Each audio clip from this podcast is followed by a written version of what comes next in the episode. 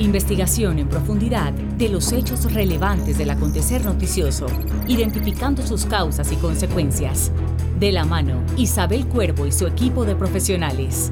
Bienvenidos a Periodismo de Investigación por Americano. Comenzamos. Hola, ¿qué tal? Les saluda Isabel Cuervo. Bienvenidos a Periodismo de Investigación por Americano. Hoy abordaremos el éxodo de estadounidenses hacia México.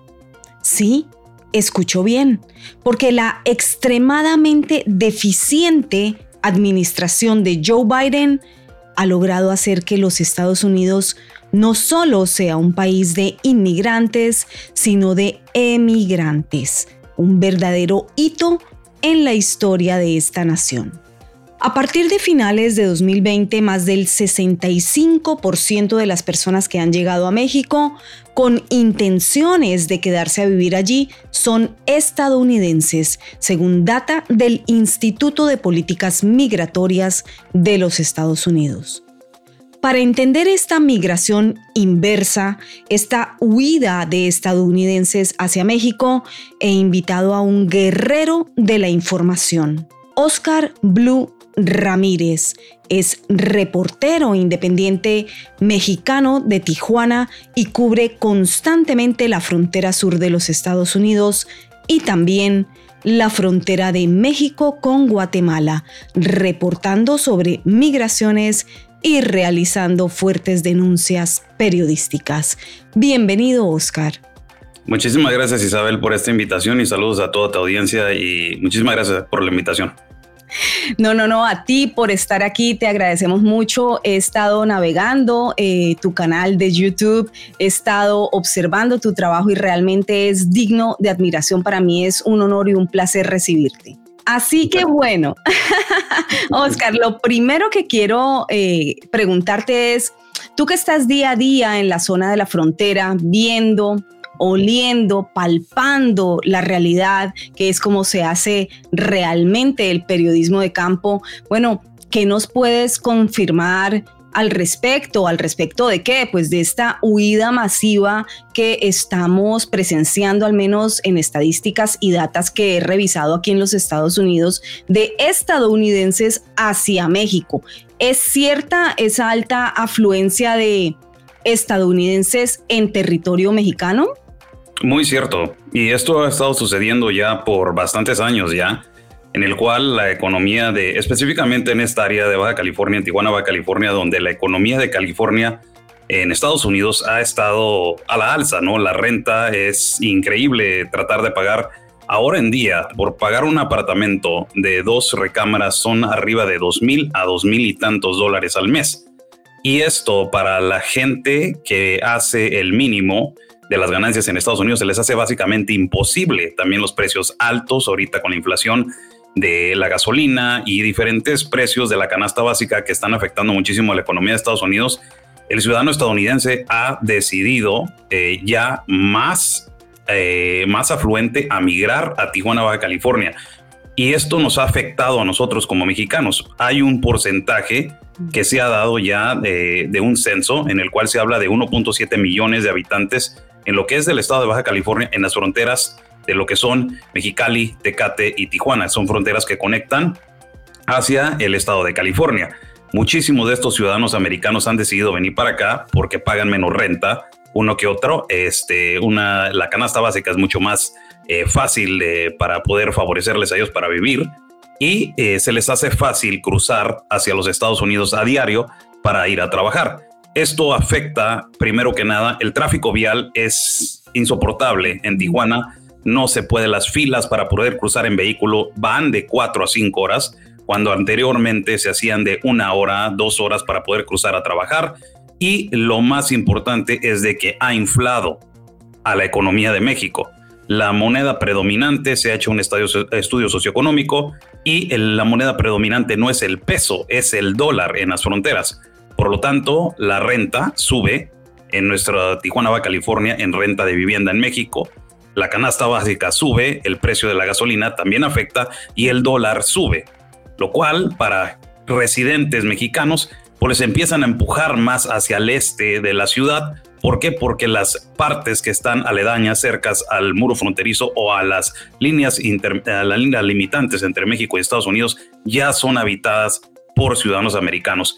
Muchísimos, Isabel, muchísimos están migrando de Estados Unidos a México. Ves un cruce interrumpido, constante de ciudadanos norteamericanos que están viniendo a poner gasolina a Tijuana, Baja California, porque el, gasto es, la gasolina sumamente altísima en Estados Unidos. Y también en su momento, cuando se les había acabado la fórmula del niño, la fórmula de niño, estaban viniendo ya también este, madres solteras y, familias a comprar este, la leche, la leche en forma para, bebés. Los estadounidenses yendo a México a comprar la leche en polvo, la leche en fórmula para bebés. Es decir, en México sí había eh, alimento que necesitaban esas madres para alimentar a esos bebés y en Estados Unidos no. ¿No te parece insólito? En estos momentos sí. Eh, me parece muy insólito y es eh, de alguna manera como mexicano. Eh, es triste ver a ese país desmoronarse de poco a poco porque parece que se lo están acabando esta actual administración y no es completamente hablar de esta actual administración, pero esta administración que está al corriente en estos momentos está destruyendo ese país.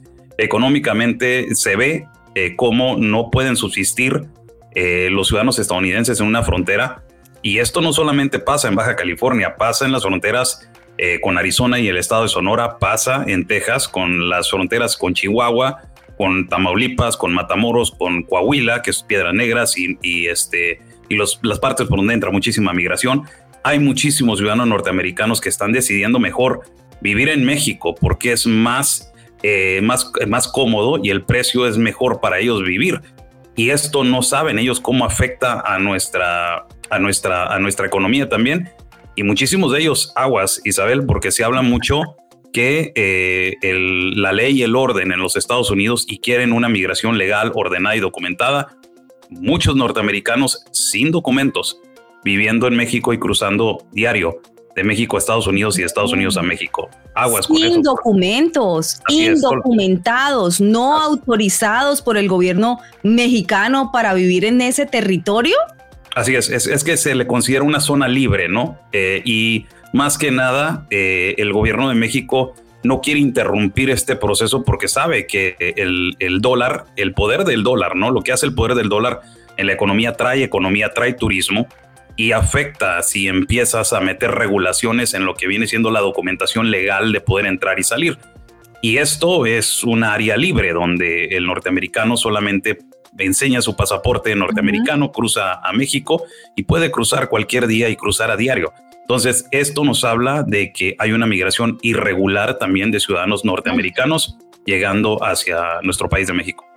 Qué paradoja, ¿no? Lo que es la vida y lo que es un día detrás de otro. Nunca sabes cómo va a cambiar el panorama y cuándo vas a pasar de ser eh, receptor de migrantes a emigrante. Muy interesante, eso es parte de la ley de la vida, diría yo. Eh, ¿Qué parte, explícanos, eh, Oscar, qué parte hace, hasta dónde cubre esa zona libre, hasta dónde pueden ir los estadounidenses con ese pasaporte sin requerir nada más, hasta dónde en territorio mexicano? Fíjate que yo, a lo que yo tengo experiencia solamente en la primera ciudad fronteriza, es donde ya se les permite entrar y salir y regularmente muchos de ellos solamente enseñan su identificación eh, y dicen que son ciudadanos americanos, muchos de ellos tienen el pasaporte vencido y eh, algunas veces les toca un United States Customs que se las deja pasar, no, no hay problema. Eh, pero hay algunos que sí er, enforzan el, el pasaporte vigente o la identificación vigente. Pero yo lo que he estudiado es solamente en las limitaciones de la primera ciudad a la cual colinda con los Estados Unidos. Ya viajar hacia el centro del país ya se ocupa en estos momentos, se ocupa una prueba negativa de COVID y eh, en su defecto si traen la cartilla de vacunación, se las piden y también el pasaporte que esté vigente, ¿no? Para poder viajar hacia el centro del país. En lo que es eh, las limitaciones entre México y Estados Unidos, las primeras fronteras, se le conoce como el free zone, como la área, área libre, ¿no? De ellos de poder transitar libremente y ir y venir, ya que muchos de ellos utilizan vienen a servicios dentales, vienen al médico, vienen a comprar medicina, porque muchísimos de ellos saben que el, fármaco es, más, es más, mucho más barato en, en, el país de México que en los Estados Unidos. Entonces, ese es más o menos el sistema que se utiliza con ellos. Vamos a hacer una pausa y regresamos en breve con Oscar Blue Ramírez y el éxodo de estadounidenses. En breve regresamos con Periodismo de Investigación, junto a Isabel Cuervo por Americano.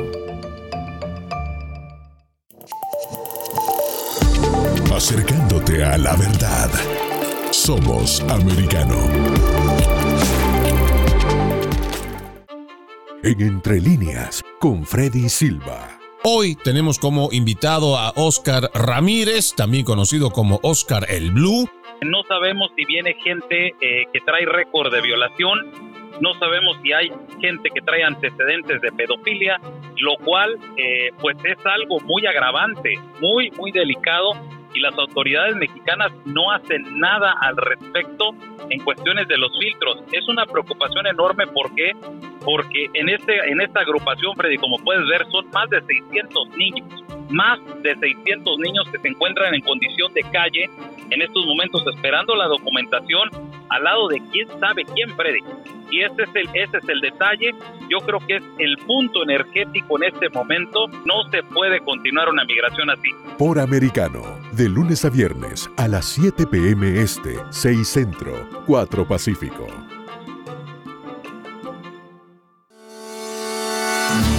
Donde está la verdad, siempre americano.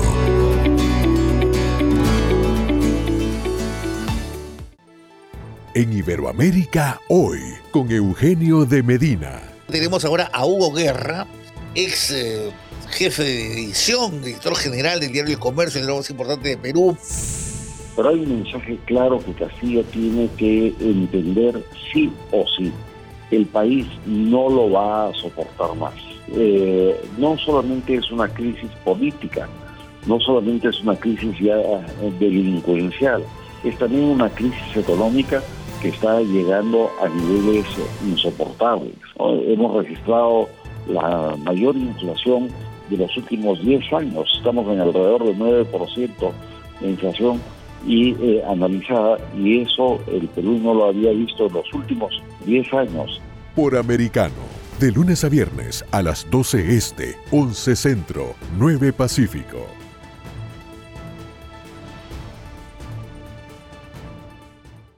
Donde están los hechos, somos americano. Estamos de vuelta con Periodismo de Investigación, junto a Isabel Cuervo por Americano. Ya estamos de regreso en Periodismo de Investigación con Isabel Cuervo por Americano. Seguimos analizando el éxodo masivo de estadounidenses, especialmente de California hacia México. Nos sigue acompañando Oscar Blue, reportero de la zona fronteriza México-Estados Unidos. En este alto porcentaje, fíjate, el 65% de personas que han llegado desde 2020 a vivir en México, a quedarse en México, a instalarse en México eh, y que son estadounidenses. Por supuesto, se incluyen también muchas personas pertenecientes a la comunidad mexicano-estadounidense que tienen esa doble nacionalidad. Eh, van y vienen, como tú bien nos estás explicando también, pero ¿cómo es ese fenómeno de los de doble nacionalidad? Eh, ¿Cómo se instalan ahí? Aparte de lo que me has nombrado, que me llama mucho la atención, y es esa afección porque forman una economía ficticia o una economía más bien eh, muy valiosa para aquellos que portan el dólar como moneda dura, pero se la hacen más difícil, más complicada para aquellos que ganan solamente peso. Sí, y esto es a raíz de que eh, también las corporaciones norteamericanas en nuestro país de México eh, pues no dan el ancho, ¿no? es, es, es, es, una cadena, es una cadena lastimosamente.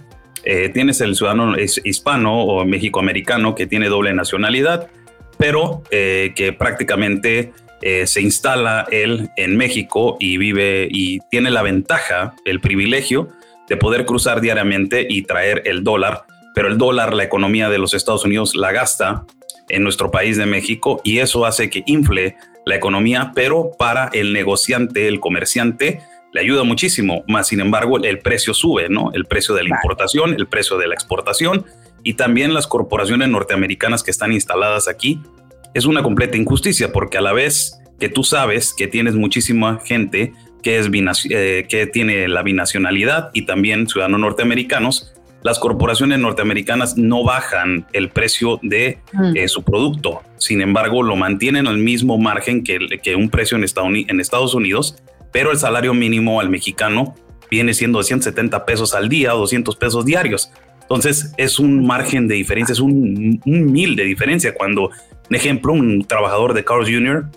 gana 12, 13 dólares la hora, con un costo de una hamburguesa 5 dólares, vienes a Tijuana y el costo de la hamburguesa es de 5 dólares, pero el salario mínimo al mexicano es de 170, 200 pesos. Entonces es donde hay una disparidad enorme de, de, costos, de precios. Es como se infla la economía en nuestras fronteras se infla de forma ficticia porque hay una entrada de moneda dura constante. Entonces también, también es común la recepción de jubilados estadounidenses, ¿no? A medida que la generación, por ejemplo, del baby boom, las personas, permíteme explicarle a la audiencia, no todos pueden conocer qué es el baby boom, que son las personas nacidas entre 1946 y 1964 luego de la Segunda Guerra Mundial, ellos son los baby boomers. Bueno, a medida que han ido envejeciendo, la afluencia de estos ciudadanos estadounidenses en edad de retiro pues se ha ido incrementando en México, en gran medida porque buscan lo que tú bien nos has dicho, nos has explicado, un lugar más económico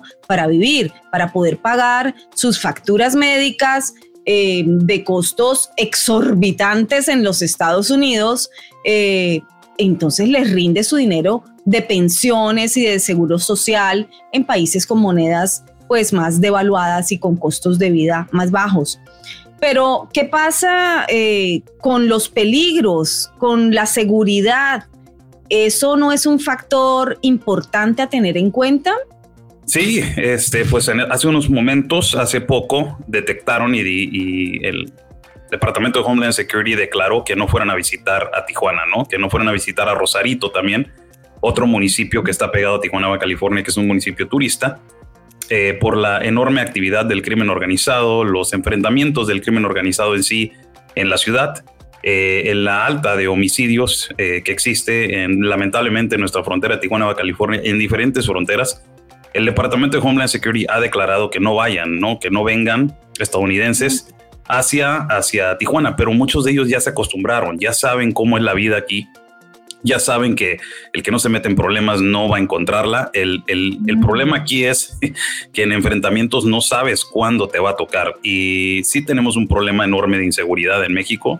En esta actual administración de Andrés Manuel López Obrador, un presidente que no ha sabido controlar la seguridad, son más de 110 mil asesinatos en tres años y de esos 110 mil asesinatos tenemos ocho ciudades en el top 10 por violencia y delincuencia a nivel mundial, ocho seguidas de México en las cuales tres de ellas son fronteras y una de ellas es Tijuana. Entonces, Tijuana, eh, es que Tijuana siempre ha sido un territorio muy caliente en términos de seguridad. Así es. Sí, y es este, y lo más agravante es de que también ha sido un terreno en el cual eh, hay mucho crimen en contra de la mujer, ¿no? Eh, desapariciones de mujeres, asesinatos a mujeres, secuestro.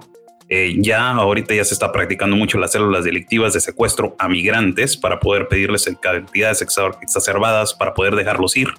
Eh, todo esto se ha construido en la frontera y esto habla de que muchísima gente se pierde, se baja mucho el turismo. Hablando de aquellos años del 2007, 2008, cuando el cártel de Sinaloa se enfrentaba muchísimo al cártel Arellano Félix, aquí hubo una guerra muy fuerte bajó muchísimo el turismo y los empresarios empezaron a dolerles muchísimo las, las, este, los bolsillos, ¿no? Y se bajó muchísimo la entrada económica y también la infraestructura no estaba creciendo. Tijuana se quedó estancada por el nivel de delincuencia y homicidio e inseguridad. Pero ahora ya han venido muchísimos inversionistas, ha cambiado un poco, eh, pero también eh, ya está esa incertidumbre en estos momentos porque está incrementando. Ha llegado la militar aquí a tratar de bajar los homicidios y eh, ha bajado relativamente un poco, pero eh, ya, ya nos estamos acostumbrando, Isabel, eso es lo malo.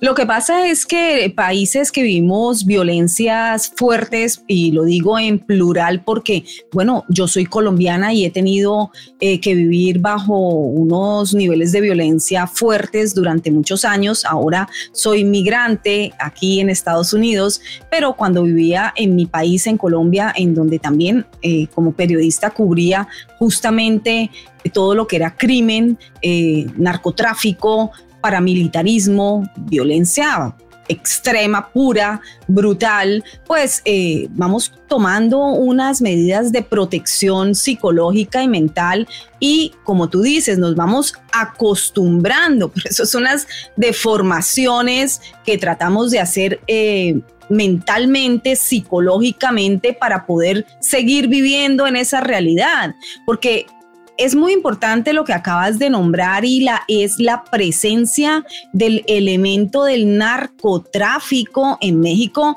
creciente en gran medida eh, en, este, en estos últimos 20 años. Entonces estos estadounidenses que están yendo a vivir allí, ¿Qué pasa? No están considerando ese elemento porque es que estas personas también estarían corriendo un riesgo muy, muy, muy delicado, sino mayor, dado que son personas que se sabe que tienen unos ingresos o tendrían una posibilidad, son, son objetivo de este tipo de, crimen organizado. ¿Qué piensas de eso? Pues este entra el elemento sobrevivencia, ¿no?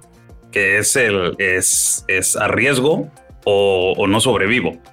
Y en Estados Unidos, en la parte de California, por eso tienen un alto índice, un alto índice de gente viviendo en la calle, porque no tienen dónde vivir, no tienen cómo sobrevivir. Y el ciudadano estadounidense ha dicho, ni modo, me voy a Tijuana, eh, me busco una ciudad donde esté segura, no trato de salir muy frecuente a la calle, solamente voy a irme a la parte donde tengo que cruzar hacia los Estados Unidos, regreso, me meto a la, me meto a la casa.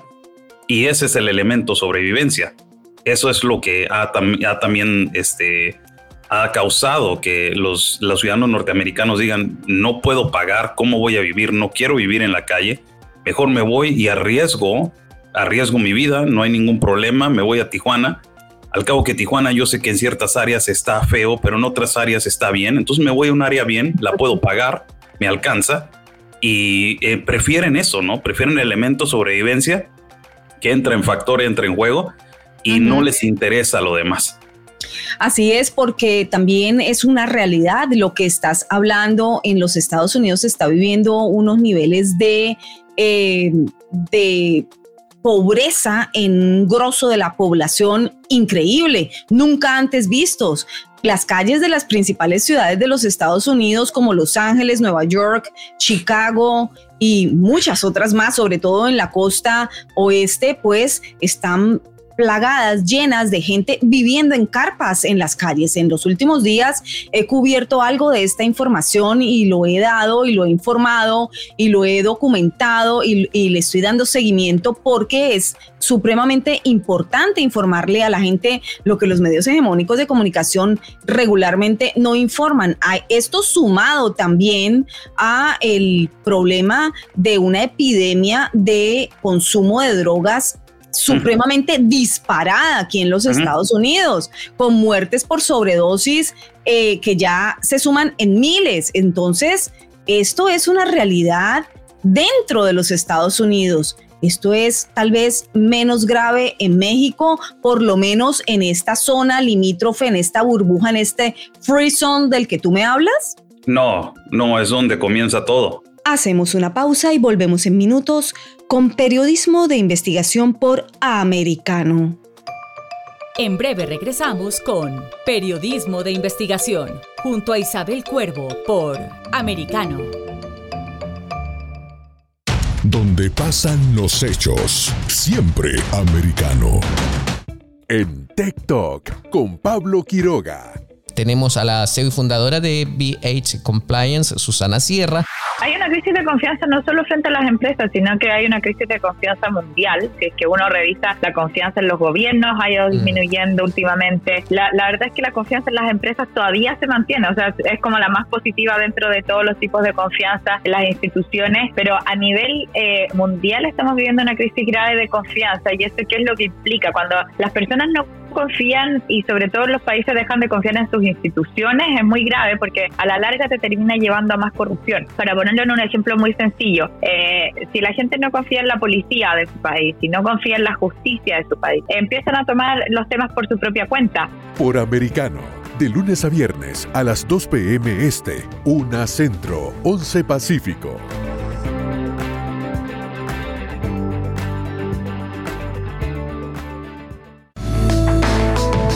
Donde se habla con la verdad. Somos americano. En Actualidad Noticiosa, con Lucía Navarro. Vamos a recibir a nuestro invitado de esta noche, Víctor Ávila. ¿Cómo está, Víctor? Buenas noches, bienvenido. En mi carrera como ex agente de, ICE, eh, lo, he visto, lo he visto casi todo en la frontera, excepto lo que está sucediendo hoy en día en la frontera. El secretario Mallorca está mintiendo, es lo que está haciendo. Es, eh, es casi, es una vergüenza que él pueda decir eso ah, en público cuando bien saben, la cosa aquí es que bien saben lo que está sucediendo en la frontera, porque a veces hasta lo ha dicho en privado. Una vez un micrófono lo, lo, lo, grabó ahí diciendo que entienden lo que está sucediendo. Esto lo que está pasando en la frontera es a propósito por esta administración de Biden y de Mallorca. De lunes a viernes a las 10 pm este, 9 Centro, 7 Pacífico. Hablando con la verdad, siempre americano.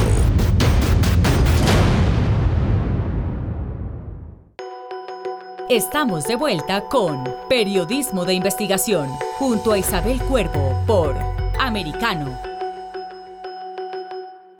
ya estás de regreso en Periodismo de Investigación por Americano, hoy con Oscar Blue Ramírez, reportero especializado en fronteras y migraciones. Mucha gente en los Estados Unidos está cerrada y no sabe la gravedad de tener una frontera abierta y lo que en realidad esta administración está causando en estos momentos, que el crimen organizado, ellos piensan que solamente está operando ya en México. No, señores, el crimen organizado ya está operando en los Estados Unidos y poco a poco se está viendo que se están apropiando de la frontera de Estados Unidos, no de, México, de Estados Unidos.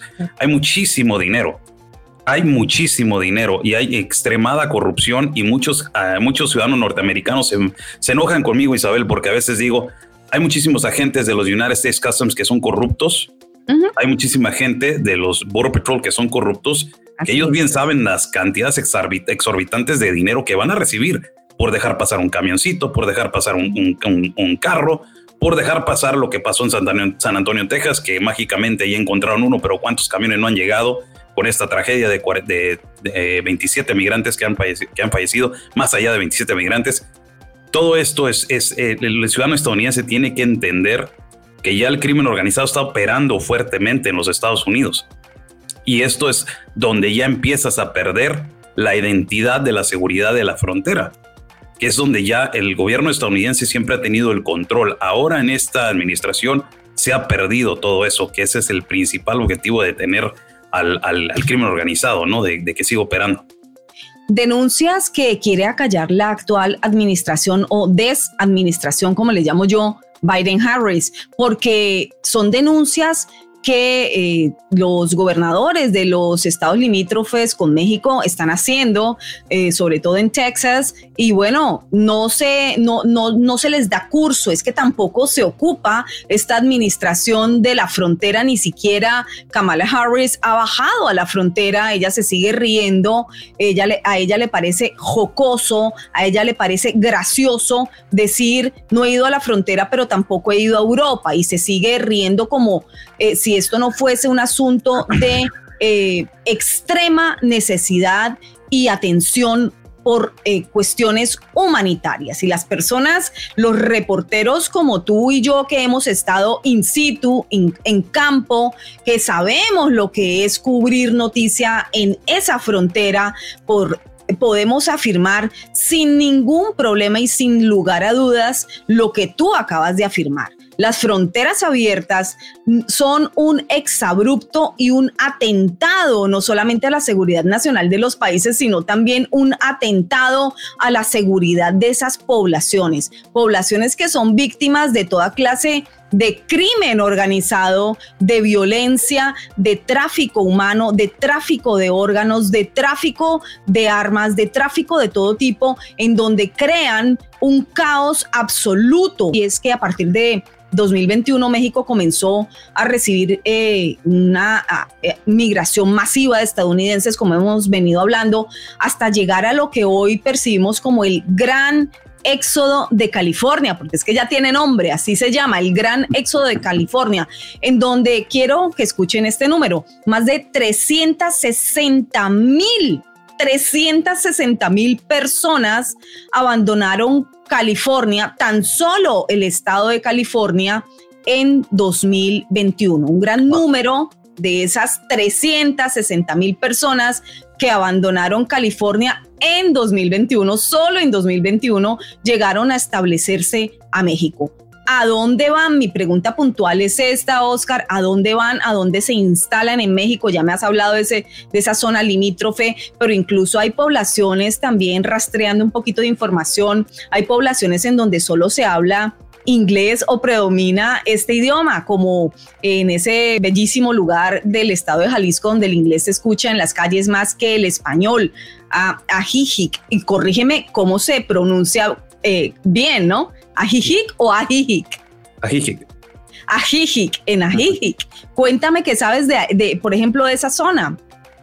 De, bueno, eh, hay diferentes partes donde se practica más el inglés y esto es a raíz de la interacción de cultura que tenemos y hablando más en el norte de la frontera, ¿no? Porque pues prácticamente es nuestro segundo lenguaje y es por la razón de que estamos cerca de las limitaciones con los Estados Unidos. Es algo ya muy regular. En las escuelas, en las primarias se dan clases de inglés, en las secundarias se dan clases de inglés, preparatoria ya tienes que saber inglés. Eh, hay muchísimos call centers en esta parte de los estados de, de, Tijuana, muchísima gente que ha sido deportada también de Estados Unidos hacia México y muchísima gente que ha vivido cientos de años en Estados Unidos y ya viven acá y esto abre el perímetro de que se practique muchísimo la lengua eh, eh, americana, ¿no? El inglés, que es algo muy regular, es algo muy normal para nosotros. Bueno, allí en Ajijic, en el estado de Jalisco, eso es lo que se informa, que se habla más inglés que español. y, pues, también, no solo por lo que nos has comentado, sino porque es que ya hay cerca de dos millones de estadounidenses viviendo en territorio mexicano, según el Departamento de Estado de los Estados Unidos. Ellos estiman que hay que hay alrededor de dos millones de, eh, de estadounidenses. Y es que, eh, eh, sobre todo en los últimos tres años, el número de jóvenes también ha ido aumentando. Muchos entran con visa de turista y luego se quedan. ¿Qué sabes de los jóvenes, Oscar? ¿Se ven jóvenes, se ven empresarios, profesionales, eh, o a qué se dedican o en dónde se instalan, cómo viven? Pues eh, eso también ha ocurrido por ya muchísimo tiempo.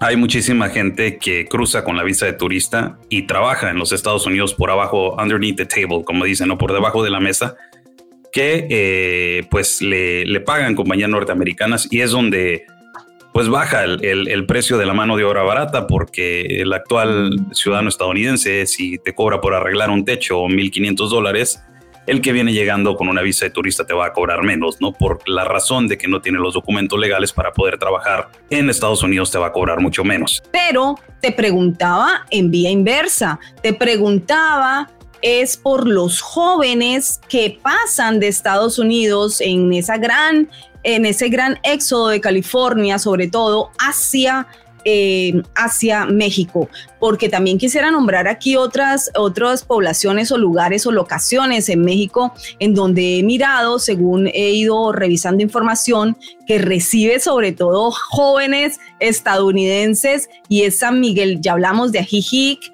y hablamos de eh, ahora de San Miguel de Allende, que es una ciudad colonial del estado de Guanajuato, que es otro eh, principal reducto conquistado por los estadounidenses en México.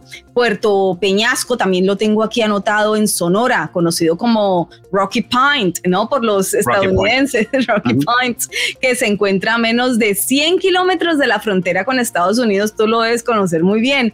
Otro de los destinos preferidos son Tijuana, Mexicali y Ensenada, que ya nos has nombrado las tres en el estado de Baja California y muy cercanas a Estados Unidos y pues se presenta todo el fenómeno que nos has contado. Y otro muy importante es Puerto Vallarta, que también está recibiendo muchos, muchos jóvenes estadounidenses que se quedan a vivir ahí. Se estima que ya hay alrededor de 70 mil estadounidenses, muchos de ellos jóvenes y también canadienses. Ahí llegan muchos canadienses que hicieron pues de ese balneario en el Océano Pacífico su lugar de residencia.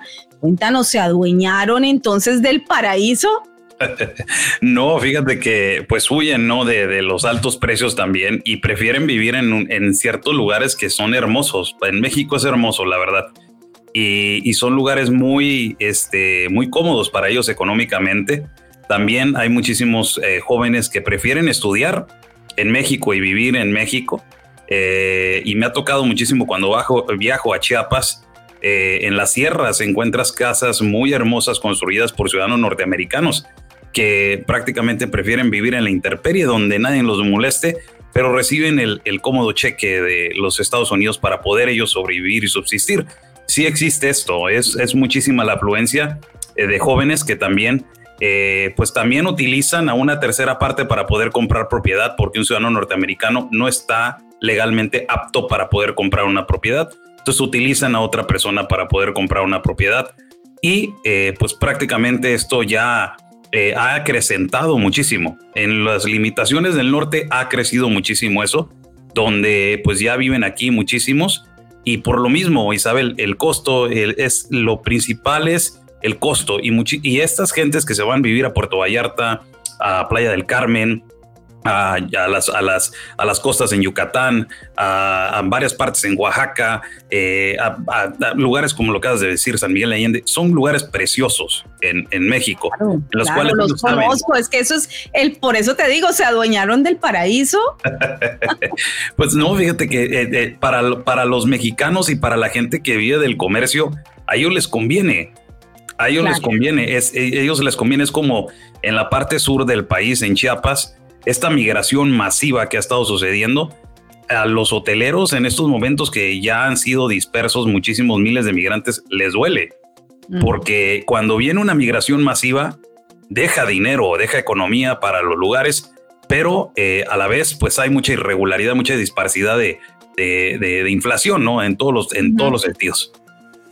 Miremos nuevamente el ejemplo de California, el epicentro del éxodo estadounidense, uno de los estados más liberales, entre comillas, yo lo pongo entre comillas porque yo tengo una, un problema de acepción etimológica con esa palabra en cuanto a cómo ellos la nombran, ¿no? Para mí, pues no son liberales. Y es un estado liberal, como ellos lo llaman, y uno de los estados más costosos de Estados Unidos. El precio promedio de venta de una casa en California está actualmente en 800 mil dólares. Y hoy solo, y hoy solo revisando estadísticas, el 25% de las personas que viven en California podrían pagar estos precios. Entonces, Oscar, ¿cómo les va en México a los estadounidenses a nivel de techo e impuestos? Volvemos en minutos con la respuesta de Oscar. Estás escuchando Periodismo de Investigación con Isabel Cuervo por Americano. En breve regresamos con Periodismo de Investigación junto a Isabel Cuervo por Americano. Siempre en el saber, siempre en la verdad, siempre americano. En Crown Americano, con Jesús Márquez. Vamos a la línea telefónica porque ya tenemos con nosotros a nuestro amigo eh, Genaro Pedro Arias, que es ex presidente de la Asamblea Nacional Republicana por el estado de Virginia y también es un analista político. Pero cuéntanos, estamos hablando en este momento, eh, Genaro, acerca de las propuestas que tiene Biden eh, sobre el cambio climático. Yo no quiero que el gobierno entre en mi casa diciéndome ya, ya, lo, ya lo han propuesto, que en el invierno tengo que tener mi, mi termostato a cierto grado de temperatura o si no me van a multar. ¿Dónde, dónde está la libertad? Ellos hablan de la democracia, que nosotros estamos, que el presidente Trump estaba destrozando la democracia. ¿Eso, eso para ti es democracia? O sea, es, es, un, es un dilema y, y por eso tenemos que votar este noviembre para el Partido Republicano y para los congresistas. De lunes a viernes, 5 p este, 4 Centro, 2 Pacífico. Siempre en el saber. Vive en la verdad. Somos americano.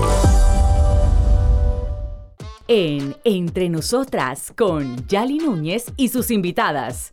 Oscar El Blue, periodista y reportero gráfico independiente. ¿Hay alguna historia que te haya llamado mucho la atención de algún migrante eh, que, esté pasando de una manera más extenuante esta jornada eh, en este transcurso que está tomando hacia, hacia el norte?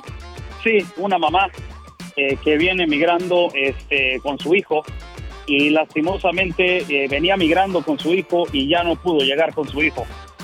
viene sola, su hijo se le fue al río y, ya no lo pudo rescatar. Y es triste ver esta historia porque ves el relato, ves las, las facciones de su cara y es horrible, ¿no? Ver ella cómo te está contando e, esta historia y, y, ves que dice, pues ya no vengo con la persona por la que yo quería migrar. De lunes a viernes, a las 6 p.m. Este, 5 Centro, 3 Pacífico. Siempre en la verdad, somos americano. Estamos de vuelta con Periodismo de Investigación junto a Isabel Cuervo por Americano.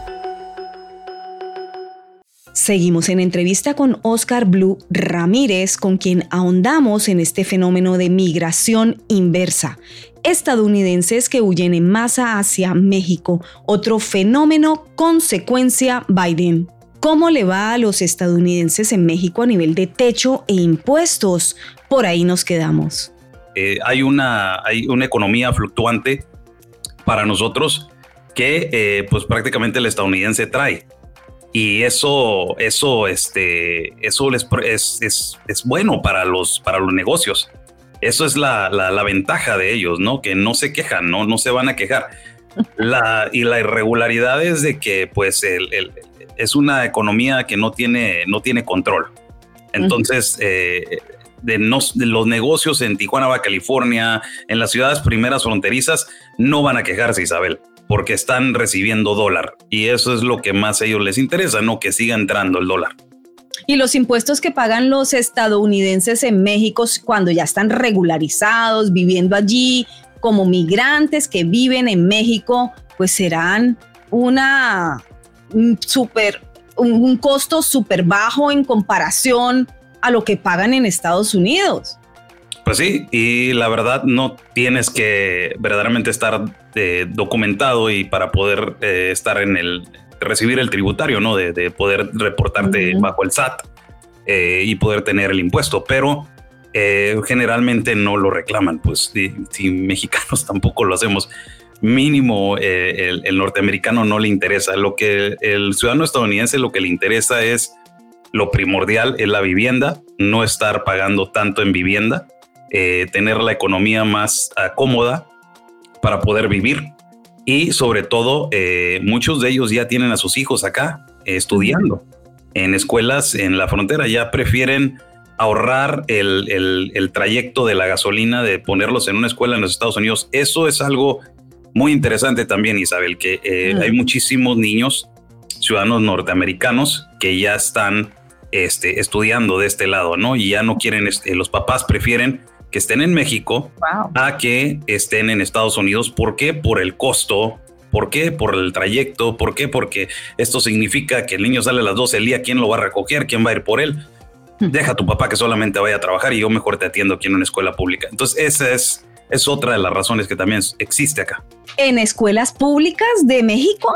Sí, hay muchísimos en escuelas públicas y hay eh, muchísimos en escuelas privadas, aquellos que pueden alcanzar el costo de una escuela privada, que no está muy descabellado el precio, porque ya existen muchas escuelas privadas, pero eh, escuelas públicas, pues claro, los tienen en escuelas públicas y hay muchísimas, eh, hay que decir esto, en Tijuana y en México la educación es uno de los fuertes del país, ¿no? Sí existe una buena educación primaria, secundaria y preparatoria, y no se habla de universidad. Wow, qué bien, qué bien, muy buen dato. Y sobre todo quiero saber, esas escuelas han sido tomadas tal vez por adoctrinamiento globalista. No sé si sabes a qué me refiero. Sí, sí, eh, fíjate que hay de poco a poco, con Obrador ha cambiado muchísimo esto, ¿no? Al entender y comparar la Constitución de México con la, se puede decir, Constitución de las Naciones Unidas, es una regularidad, están casi igualitas, ¿no? Ciertos artículos se parecen a tal, pero eh, han metido de poco a poquito eh, ideologías. Más sin embargo, no estamos tan descabellados como los Estados Unidos. Eh, no existe ese libertinaje, que no es liberalismo, es libertinaje, es extremo libertinaje progresista, en el cual ya se le quiere educar a los niños desde la edad del kinder, qué sexualidad pueden tener, eh, donde tienes otras entidades de preferencia sexual educando a niños en las escuelas.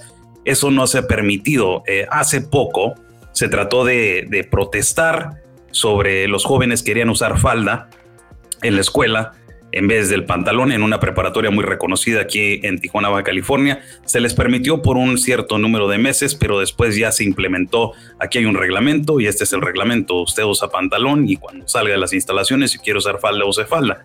Eh, y eh, pues prácticamente han querido meter, hay muchos activistas norteamericanos mm. aquí en, operando en las fronteras que quieren traer ese libertinaje, ese, ese, ese esa idea progresista nueva, ¿no? Hacia el sistema educativo, pero México, eh, para ellos, en su, y desgraciadamente para ellos, México es natural, es conservador por naturaleza, en ciertos aspectos eh, y no 100% conservador, pero los valores familiares todavía se conservan, las ideologías antiguas de el respeto a los padres, a los abuelos, a los adultos y también eh, la ideología de la educación, tienes que ir a la escuela para salir adelante y esto y el otro, todavía se conserva. Entonces eso es lo que quiere actualmente, se quieren apropiar de eso, pero no lo ha dejado el país. Coincidimos, coincidimos. Qué bueno que me puedes afianzar esa percepción que yo tenía. La cultura mexicana es fuerte y es difícil minarla por dentro, ¿no? Eh, defienden sus tradiciones, defienden sus valores y a pesar de que hay tantas organizaciones no gubernamentales y algunos medios independientes con dineros sorianos, me refiero a dineros de George Soros ya infiltrados en muchos de los países, yo los he denunciado, comencé con Colombia, Venezuela, Cuba y de allí para abajo Argentina, bueno, también tengo ubicados bastantes en México que intentan meter esta línea de ideología en, en la cabeza de sus habitantes y esas prácticas que llaman progresismo, pero que yo les llamo regresionismo porque es un regresionismo, una pérdida total de derechos fundamentales y derechos humanos. Oscar, eh, gracias por afianzarme esa visión. La tenía perfilada, pero no la tenía confirmada. Ha sido fantástico que me lo confirmes. No quiero dejarte ir eh, sin eh, que, por supuesto, visualicemos y analicemos algo de tu trabajo que es extraordinario. Porque hace tan solo dos semanas atrás cubriste una nueva caravana de más de dos, no, dos mil, no, de más de cuatro mil migrantes. Y estas son tus imágenes publicadas en tu canal de YouTube. Cuéntame eh, esta migración que se calcula en unos cuatro mil migrantes y tú la cubriste, qué viste, qué sentiste, qué pasó, qué observaste, cuáles son las características de esta más reciente caravana de 4.000 migrantes hacia Estados Unidos. Hicimos dos coberturas muy fuertes. La primera fue la caravana de 15.000, la más histórica que ha salido de la puerta sur de Tapachula, y esta que fue otra de 4.000, y han salido otras tres más. La de 15.000, perdón, ¿de qué fecha? Esa fue del 6 de junio. 6 de junio, y esta fue una semana después. También dimos cobertura eh, han salido constantemente. Es un éxodo enorme de la parte de Venezuela. La mayoría fueron la de 15 mil, un 95, un 85-90% fueron venezolanos. Lo demás fueron entre cubanos, gente de Centroamérica, gente de África, Somalia, eh, gente de Bangladesh y gente de todo el mundo. Regresamos en breve con más en Periodismo de Investigación con Isabel Cuervo. En breve regresamos con Periodismo de Investigación, junto a Isabel Cuervo por Americano.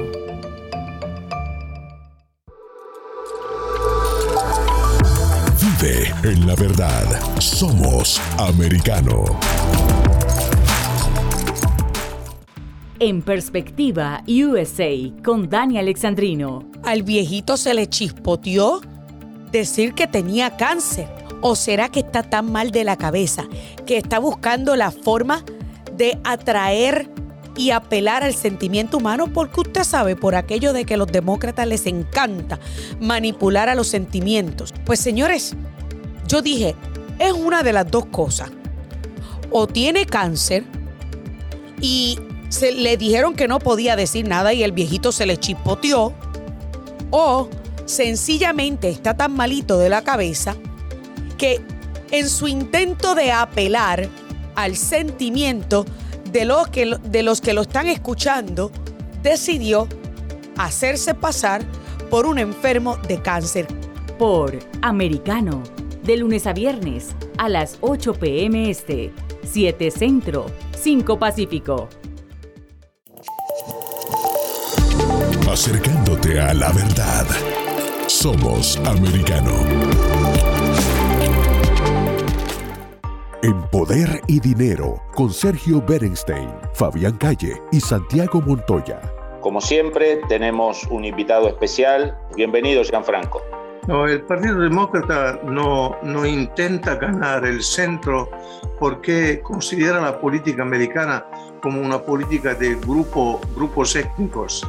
Entonces debe ganar los votos eh, de la comunidad de, color, debe ganar el voto de, los latinos, ganar el voto, al voto de los, los intelectuales, al voto de, hombres y mujeres que tienen eh, una, ¿cómo puedo decir? una identificación étnica. Eh, eso es, es un problema, un verdadero problema, porque eh, no, no modera, no limita la política. Por americano, de lunes a viernes a las 4 p.m. Este, 3 Centro, 1 Pacífico. Donde se habla con la verdad. Somos americano. Estamos de vuelta con Periodismo de Investigación junto a Isabel Cuervo por Americano. Bienvenidos de regreso a Periodismo de Investigación. Seguimos indagando la migración masiva en la frontera sur de los Estados Unidos con Oscar Ramírez. Eh, hemos caminado con más de 9, 10 caravanas eh, y hemos ya visto de qué trata este fenómeno migratorio. Es un éxodo total de prácticamente de la gente de, en este momento, de la gente de Venezuela por la dictadura de Nicolás Maduro. Y eh, pues como todo éxodo, hay muchísimos niños. En la caravana de 3.000 había, en la caravana de 15.000 había más de 3.000 niños, en los cuales había muchos niños no acompañados, que estos eh, pues prácticamente vienen solos y muchos de ellos son traficados, muchos de ellos son eh, pues básicamente abusados. Existe una gran problemática, Isabel, en lo que viene siendo la selva del Darién que es entre las limitaciones entre Colombia y Panamá. Eh, por, se, entra por Necoclí, luego después hacia abajo Chiquito y demás. Y eh, es un problema enorme lo que existe ahí en la selva del Darién. Muchísimos migrantes han perdido la vida. Esta incentivización del presidente de los Estados Unidos de tener una frontera abierta ha causado que muchísimos migrantes hayan, han perdido la vida y sobre todo arriesgarse por lugares donde no tiene que ser la migración, ya sea selva, desiertos, mares y demás y parece que ya en México existe esta normalización de ponerlos a caminar, que eso es algo infrahumano, donde ves a niños caminando por horas y kilómetros bajo la humedad, bajo temperaturas horribles, bajo lluvia eh, y exponiéndose a que el crimen organizado tome de ellos y se aproveche de ellos para llevarlos ante las limitaciones entre México y los Estados Unidos, donde pagan cantidades exageradas de 4 mil a 8 mil dólares para poder entrar hacia los Estados Unidos. Las fronteras abiertas han incentivizado y líderes de la caravana lo han dicho. El único que ha sacado provecho de esto es el crimen organizado. Y ellos han sido los que se han aprovechado muchísimo, lo ven ahora con el tráfico de humanos enorme atrás de tractocamiones y también por lugares irregulares donde coexiste esto. Y esto también es gracias al Pacto Global de Migración que fue implementado por las Naciones Unidas, donde más de 154 países dieron el acuerdo de decir aquí la migración es para todos y no hay frontera y no hay regulación. Esto abre el, el, panorama a que haya, se encuentre un, un, este, un tráfico más afluente de personas y donde aquí eh, me ha tocado, Isabel, y lo sé, eh, me he parado enfrente de ellos, a personas de las Naciones Unidas. Les he dicho, ¿cuándo van a hacer algo para aquel niño que va caminando sin zapatos, para aquel niño que va caminando eh, sin camisa, para la persona que va embarazada? Y esto es provocado por esta organización global. Las Naciones Unidas no los ves en las selvas, no los ves en los mares, mucho menos los ves en los desiertos en Arizona o no los ves cuando se están de alguna manera lamentablemente y trágicamente ahogando. Eh, no los ves ahí, solamente los ves que van, se toman la foto y pues prácticamente eh, eh, ellos salen a luz pública que están ayudando.